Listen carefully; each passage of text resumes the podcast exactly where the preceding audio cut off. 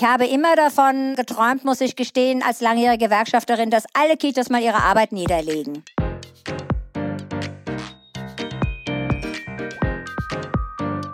Willkommen zur heutigen Folge des Plan W Podcasts. Schön, dass Sie wieder dabei sind. Ich bin Lea Hampel. Und die Frau, deren energische Stimme Sie gerade vor meiner gehört haben, das ist Ernie Schafpeitz. Ich habe sie kennengelernt, telefonisch muss man in Corona-Zeiten ja sagen, als ich die Titelgeschichte fürs bald erscheinende Plan W-Magazin recherchiert habe. Darin geht es darum, warum Frauen so oft in Berufen arbeiten, die zwar als systemrelevant gelten, aber schlecht bezahlt sind und von der Gesellschaft nicht besonders geschätzt werden.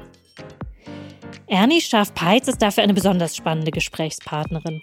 Sie ist nämlich seit mehr als 40 Jahren Erzieherin. Vor allem aber kann sie über einen Grund für die schlechten Arbeitsbedingungen von Frauen besonders viel erzählen. Sie ist seit mehr als 30 Jahren in der Gewerkschaft Erziehung und Wissenschaft aktiv. Und damit ist sie eine Ausnahme unter Frauen im Allgemeinen und unter Erzieherinnen im Besonderen.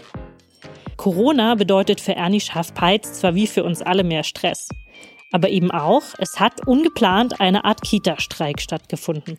Mit anderen Worten, auf einmal war alles zu.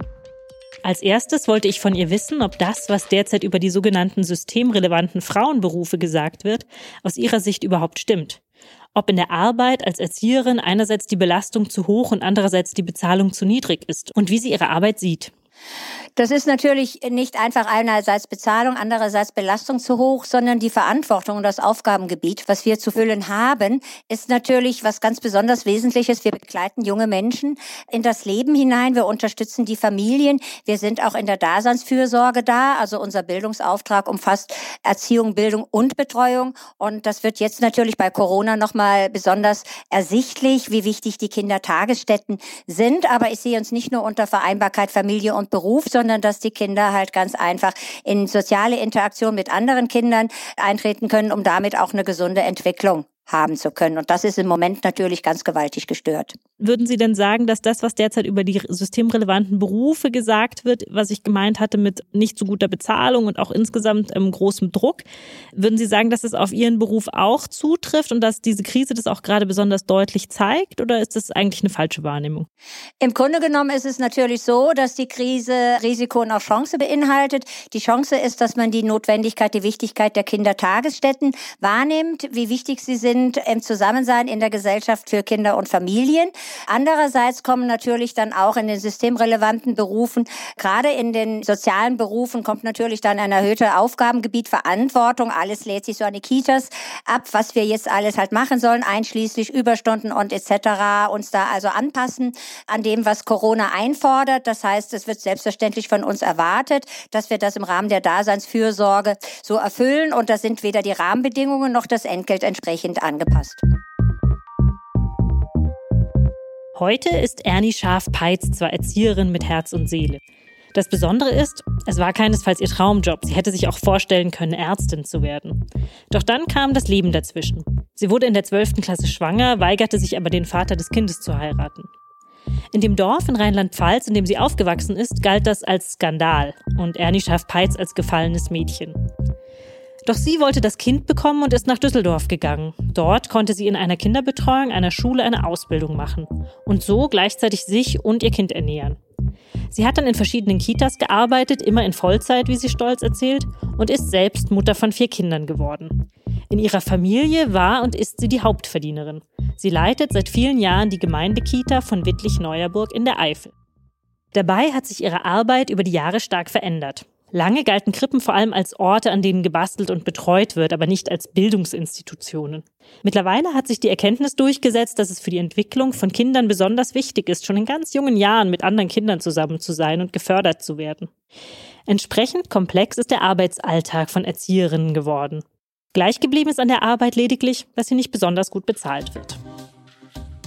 Erzieherinnen in Deutschland sind zu mehr als 90 Prozent weiblich. Ihr Einstiegsgehalt liegt bei rund 2580 Euro brutto nach der Ausbildung, wenn sie Vollzeit arbeiten, was viele gar nicht tun. Innerhalb der Bildungsberufe sind sie damit sehr weit unten angesiedelt. Denn grundsätzlich gilt hierzulande eine Faustregel. Je jünger die Kinder, desto geringer die Bezahlung.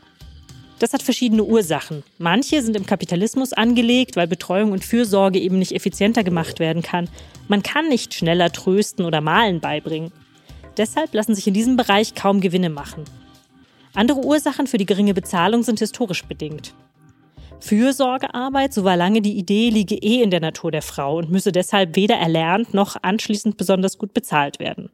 Nun ja, man muss natürlich sagen, dass wir aus dem altruistischen Berufsfeldern als dienende Bewegung halt anzusehen sind. Es ist halt auch mehrheitlich ein Frauenberuf, der halt, wie gesagt, so früher auch in dem Bereich der Pflege angesiedelt war. Es ist nicht selbstverständlich, dass wir halt in der Arbeitbewegung uns wiederfinden. Aber ich sehe da durchaus eine Entwicklung, weil es sind jetzt durchaus Grenzen erreicht, wo die Erzieherinnen, die Erzieher bereit sind, auf die Straße zu gehen und zu sagen, jetzt reicht, jetzt ist genug und es muss sich was ändern ändern, sonst wird dieses Berufsfeld keine Zukunft mehr haben können.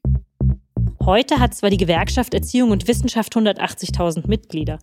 Und auch in großen anderen Gewerkschaften für Erzieher und Lehrer, Verdi etwa, engagieren sich viele Menschen. Aber zum einen ist immer noch nur eine Minderheit der Erzieherinnen in Gewerkschaften und das ist nicht nur ein Erzieherinnen, sondern ein Frauenphänomen. Das hat verschiedene Ursachen. Noch im 19. Jahrhundert war Frauen politisches Engagement sogar offiziell verboten. Später waren Gewerkschaften zwar Institutionen, die für Gleichberechtigung kämpften, etwa für besseren Mutterschutz oder Frauenwahlrecht. Gleichzeitig wurden Frauen oft nur als Dazuverdienerinnen gesehen oder waren in Branchen, die als nicht so wirtschaftsrelevant angesehen wurden oder nicht so umsatzstark waren wie die der Männer und hatten entsprechend weniger politische Lobby. Außerdem hatten die Frauen oft weniger Zeit für das Engagement dort, weil sie sich um die Familien gekümmert haben. Und so waren Gewerkschaften lange vor allem eine männlich dominierte Industriearbeiterbewegung. Naja, daher kommt ja auch die Arbeiterbewegung an sich. Ne? Schauen Sie sich doch mal im DGB halt die Gewerkschaften an. Da ist die Bildungsgewerkschaft halt doch doch eher eine, eine kleinere Gewerkschaft jetzt im Vergleich zu IG Metall, die halt eine sehr starke Gewerkschaft ist an sich. Ne? Und wir müssen ja auch erst den Bildungsbereich mit reinbringen um da halt auch selbstverständlich eine Organisation, eine gewerkschaftliche Vertretung zu bekommen. Und das ist nicht selbstverständlich für die Erzieherin aus dem frühkindlichen Bereich gewesen. Aber das hat sich, wie schon erwähnt, seit 2009 hat sich das verändert. Für Erzieherinnen birgt das Ganze noch ein weiteres Problem. Gehen sie streiken, bleibt nicht einfach das Band in der Fabrik stehen, sondern Eltern und vor allem Kinder stehen ohne Betreuung da. Es ist ein Spagat, Sie haben es ja bereits erwähnt. Das ist das Dilemma. Auf der einen Seite wollen wir gute Rahmenbedingungen, wir wollen gut qualifiziertes, gut bezahltes Personal haben. Auf der anderen Seite sind natürlich die Kinder und die Familien mit ihren berechtigten Ansprüchen und wir stehen dazwischen und werden dafür dann auch verantwortlich gemacht, dass wir auf die Straße gehen und lassen die Familien im Stich. Das dürfen wir auf keinen Fall zulassen. Deshalb bin ich ja auch sehr intensiv da am Werben, dass wir Verbündete brauchen und dass die Eltern in erster Linie uns diesbezüglich halt auch unterstützen, weil es geht ja um ihre Kinder. Ihre Kinder sollen ein gesundes Aufwachsen in guten Kitas haben, mit qualifiziertem, motiviertem Personal. Und wir brauchen natürlich auch die Gewerkschaften, wo wir uns organisieren, wo wir halt auch eindeutig Unterstützung finden. Ernie Schaff-Peitz war seit den 80er Jahren in verschiedenen Organisationen aktiv. 1995 schließlich lag ein Schreiben auf ihrem Schreibtisch. Eine Einladung zu einem Gewerkschaftstreffen für Erzieherinnen und Erzieher. Sie war anfangs skeptisch, was das bringen soll, zumal sie dachte, dass diese Gewerkschaft vor allem was wäre für Lehrerinnen und Lehrer. Ach ja, die Gewerkschaften an sich. Also es ist so, dass irgendwann bin ich an den Punkt gekommen, wo ich sagte, ich brauche Verbündete. Ich kann alleine nicht immer wieder um Rahmenbedingungen, um, um Arbeitsbedingungen mit, mit den entsprechenden Entscheidungsträgern ringen. Ich muss mich da breiter aufstellen, ich muss mich vernetzen. Und da hat sich natürlich angeboten, sich zu überlegen, gehe ich in eine Gewerkschaft, was nicht selbstverständlich ist, vor allen Dingen auch nicht hier bei uns in der Eifel, in den dünn besiedelten Regionen. Da sind Gewerkschaften eher weniger, werden da eher weniger weniger thematisiert. Und so habe ich mich umgeschaut und bin dann in der Gewerkschaft Erziehung und Wissenschaft und habe dort halt auch Menschen gefunden, die einen gleichen Blick entwickelt haben, was Bildungspolitik anbetrifft, was die Rahmenbedingungen anbetrifft, was die Arbeitsbedingungen anbetrifft und das dann vor allen Dingen auch in dem Bereich, in dem ich tätig bin, im frühkindlichen Bereich. Und das stärkt ungemein, wenn wir da gemeinsam sind wir stark, da halt auch entsprechend aufzutreten wissen. Können Sie das mal ein bisschen praktisch noch erzählen, was die Gewerkschaftsarbeit dann bedeutet hat? Also haben Sie sich erstmal ausgetauscht, haben Sie dann,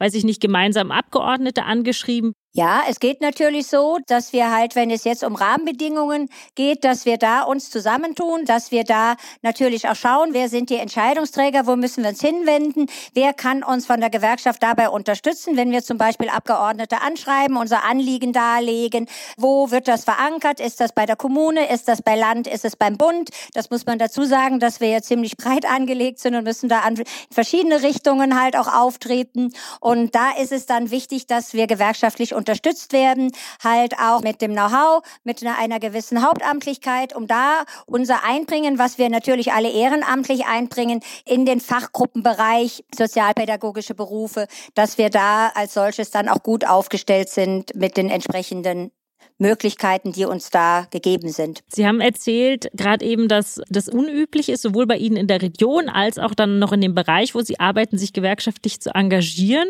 Stößt man da auf Skepsis, wenn man sagt, okay, ich bin jetzt in der Gewerkschaft und dann sitzt man dann zum Beispiel anders beim Bürgermeister oder wird man anders angesehen von Eltern und Kolleginnen?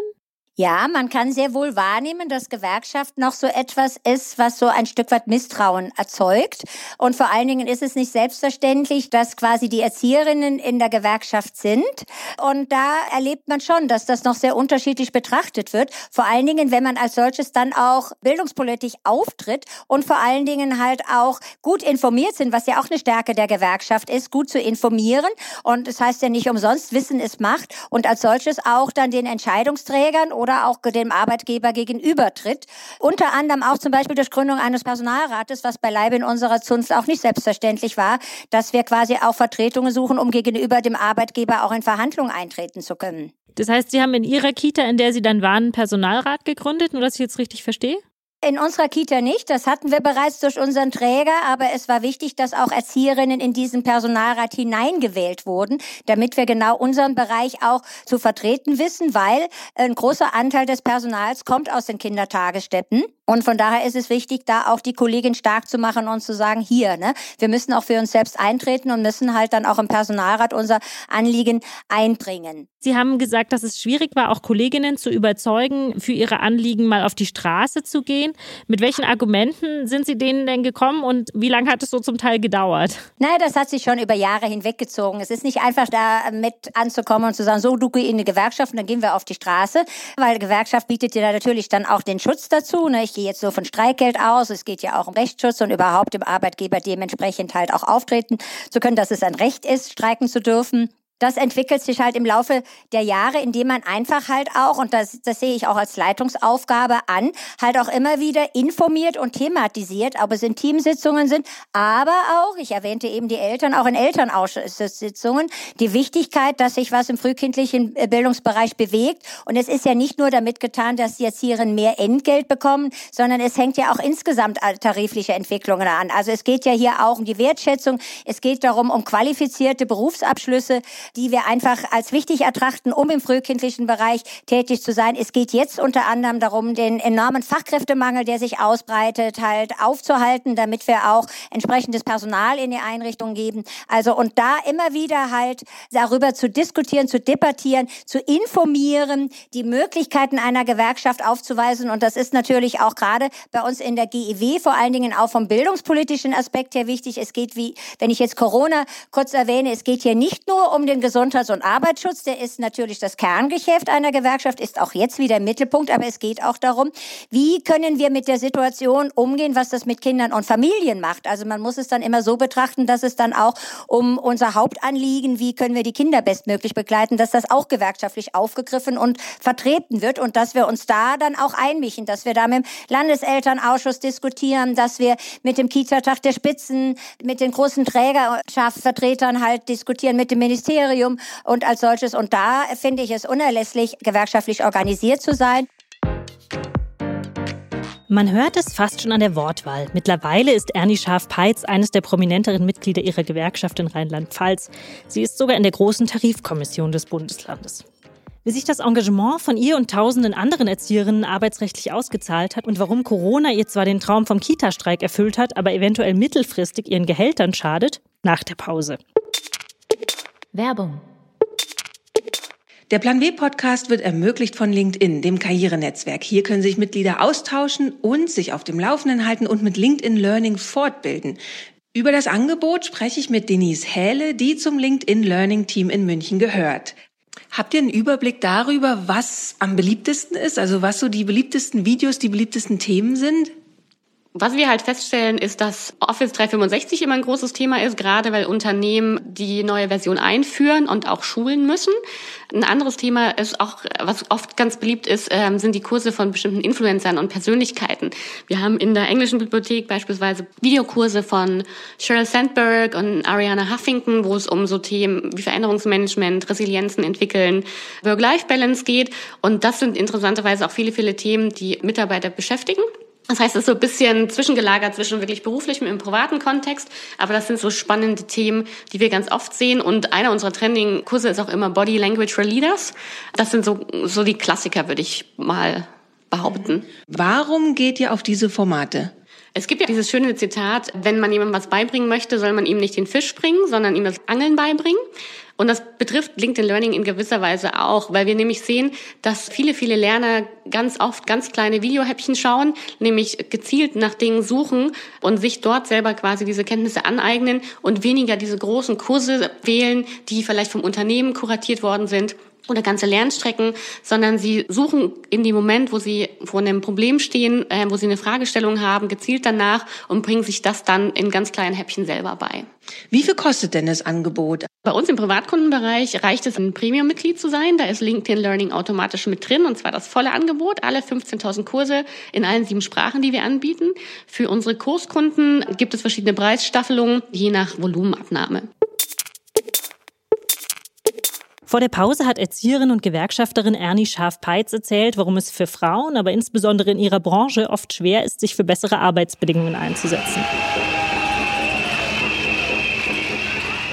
Dennoch kann man sagen, die Erzieherinnen haben in Sachen Arbeitskampf einige Fortschritte gemacht. Was gerade zu hören war, waren nämlich die ersten richtig großen Arbeitsniederlegungen von Erzieherinnen in der deutschen Geschichte. 2009 gab es einen ersten Kita-Streik. Damals wurde überhaupt erst erreicht, dass in der Branche ein Tarifvertrag geschlossen wird. 2015 sind die Erzieherinnen und Erzieher erneut auf die Straße gegangen. Es ging um mehr Geld. Wie bereits im ersten Teil besprochen, ist Streiken für Erzieherinnen ja besonders kompliziert und man macht sich insbesondere bei den Eltern der Kinder nicht immer beliebt. Die Kita von Ernie Scharf-Peitz in Wittlich-Neuerburg ist landkreisweit bekannt als Streikkita. Ich wollte deshalb von ihr wissen, kennen die Eltern diesen Ruf, wenn sie ihre Kinder dort anmelden? Und wie gehen sie damit um? Sie wissen darum, dass dann gegebenenfalls gestreikt wird, dass die Einrichtung geschlossen ist. Aber Sie haben natürlich auch die Wahl, zu anderen Einrichtungen zu gehen, wo nicht gestreikt wird, und sei es dann zu den kirchlichen Einrichtungen. Aber es hat sehr wohl auch seine Akzeptanz und sogar Wertschätzungswissen. Hier passiert was in der Kita. Die Erzieherinnen wissen, wo sie sich zu positionieren haben. Wie schon erwähnt, ne, sie sind mutig, sie treten auf. Und das hat auch den Respekt bei den Eltern, dass wir wissen, was wir tun und dass wir genauso auch darum wissen, was unsere Arbeit ist. Die Unterstützung durch die Eltern, ist die vor allem da drin, wenn dann zum Beispiel gestreikt wird, einfach zu sagen, finden wir okay, dann betreuen wir unsere Kinder an den Tagen selber oder reicht die eigentlich sogar noch weiter und wie sieht die praktisch aus? Das ist sehr unterschiedlich. Natürlich haben wir auch sehr engagierte Eltern, die sagen, wir kommen damit. Das ist dann eher so eine Art Solidaritätsstreik, ne? weil sie selbst ja nicht streiken können. Und es ist auch immer wieder wahrzunehmen, dass die Eltern sehr daran interessiert sind, was bewegt sich, was tut sich, was können wir tun. Wir haben Eltern, die auch bereit sind, sich zusammenzutun, unter anderem als Elternausschuss, um dann ein Schreiben zu verfassen, sei es jetzt an den Träger, sei es jetzt ans Land oder an den Bund, je nachdem, wo die Entscheidungen fallen, an die kommunalen Arbeitgeber. Also das ist ist dann ihre Form, ihre Solidarität auszudrücken und darüber hinaus auch Sorge zu tragen, dass sie ein System entwickeln, wo dann die Kinder in der Form auch betreut werden können untereinander. Ist das was, was Sie eigentlich auch, wenn Sie sich mit anderen Erzieherinnen, jetzt nicht aus Ihrer eigenen Einrichtung, sondern aus anderen Einrichtungen besprechen, wo Sie denen dazu raten, so ganz stark die Eltern einzubinden? Weil das ja auch diese Idee, wenn man sagt, man hat eine Solidarität, die quasi über die verschiedenen Gruppen hinausreicht. Also es geht ja erst einmal in unserer alltäglichen Arbeit darum, dass ohne die Eltern gar nichts geht. Wir brauchen das Vertrauen der Eltern, damit wir wirklich auch die Kinder angemessen und gut vertrauensvoll begleiten können. Und das ist also schon mal die Basis und die setzt sich natürlich im Laufe der Jahre, mit denen wir mit den Eltern zusammenarbeiten und das zieht sich ja zum Teil über viele, viele Jahre hin, da die Kinder ja schon recht früh in die Einrichtung kommen, dadurch, dass mehrere Kinder gegebenenfalls in die Einrichtung kommen und Von daher ist da natürlich auch schon eine gewisse Vertrauensbasis geschaffen und es ist mir wichtig, die Eltern als Eltern zu sehen und sie als solches auch zu schätzen und nicht als die Eltern, die ihre Bedarfe haben, die ständig was wollen, die was einfordern, was durchaus auch berechtigt ist und es ist unsere Aufgabe, uns dementsprechend auch zu positionieren und die Eltern mitzunehmen, also eine Transparenz unserer Arbeit zu gestalten. Und da gehört selbstverständlich auch dazu, dass wir eine Transparenz unserer Arbeitsbedingungen darlegen legen, weil das ist ja auch die Basis unserer Arbeitsmöglichkeiten, die Umsetzung auch gute Arbeit leisten zu können. Selbst den Eltern, die nicht mit Ernie Scharf-Peitz und ihren Kolleginnen streiken gehen, dürfte spätestens seit den Corona-bedingten Schließungen bewusst sein, wie wichtig die Rolle der Kitas für ihren Alltag ist. Deshalb wollte ich von Ernie Schaff-Peitz wissen, ob sie eigentlich glaubt, dass ihr das künftig bei Verhandlungen helfen wird. Ich würde, ich würde Corona eigentlich da raushalten. Ich glaube, Corona gehört den Pflegekräften im Pflegebedarf, ob es jetzt in den Alten, in den Seniorenheimen ist, ob es in den Kliniken ist. Da würde ich jetzt nicht selbstverständlich die Kitas reinbringen. Da müsste man viele systemrelevante Berufe halt äh, dazu dann auch benennen, die ein entsprechendes Entgelt bedürfen. Das fängt dann auch bei der Kassiererin an. Also so äh, von daher, es geht um ein Selbstverständnis, was ist uns Bildung wert, was, äh, was sind uns die Kinder wert, was ist uns die Zukunft wert. Und dieses Selbstverständnis muss in der Gesellschaft ankommen und es ist auch eine gesamtgesellschaftliche Verantwortung. Und von daher fordere ich natürlich auch auf, dass es nicht nur festgemacht wird an den Familien, sondern dass es da halt auch steuerpolitisch nochmal anders umverteilt werden muss und da auch genau dieser Bildungsbereich, dieser frühkindliche Bildungsbereich seine Selbstverständnis erfahren muss. Aber haben Sie das Gefühl, dass die Debatte rund um Corona dazu führen könnte, dass Sie tatsächlich mehr verdienen langfristig? Also dass es einen längerfristigen Effekt hat? Das sehe ich von meiner jetzigen Position her aus oder Wahrnehmung eher weniger. Die Kitas sind natürlich jetzt als solches, wir sollen öffnen, äh, wir sind äh, Vereinbarkeit Familie und Beruf, Bildung und Erziehung rückt da wieder in den Hintergrund. Also die Kitas werden sich immer, wie gesagt, von den Entscheidungsträgern oder der politischen, wirtschaftlichen Szene so ein wenig zurechtgerückt, wo wir sie gerade brauchen.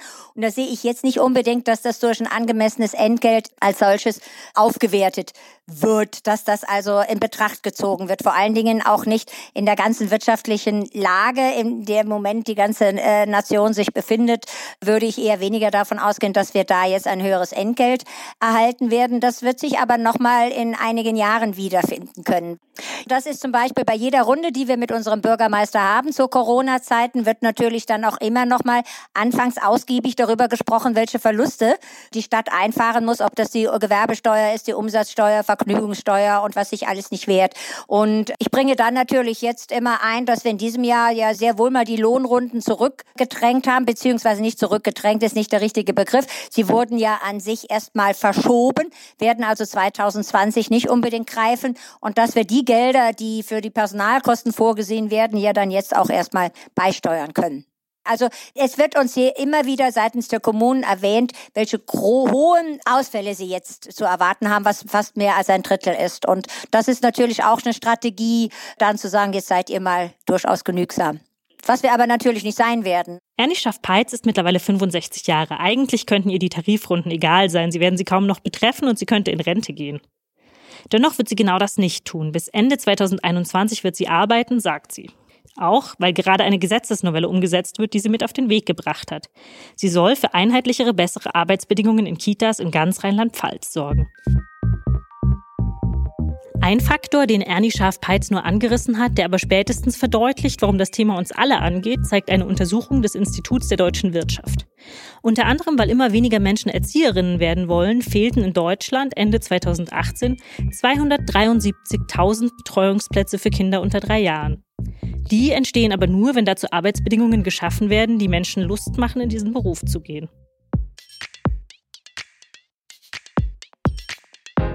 Ich bin Lea Hampel, danke fürs Zuhören.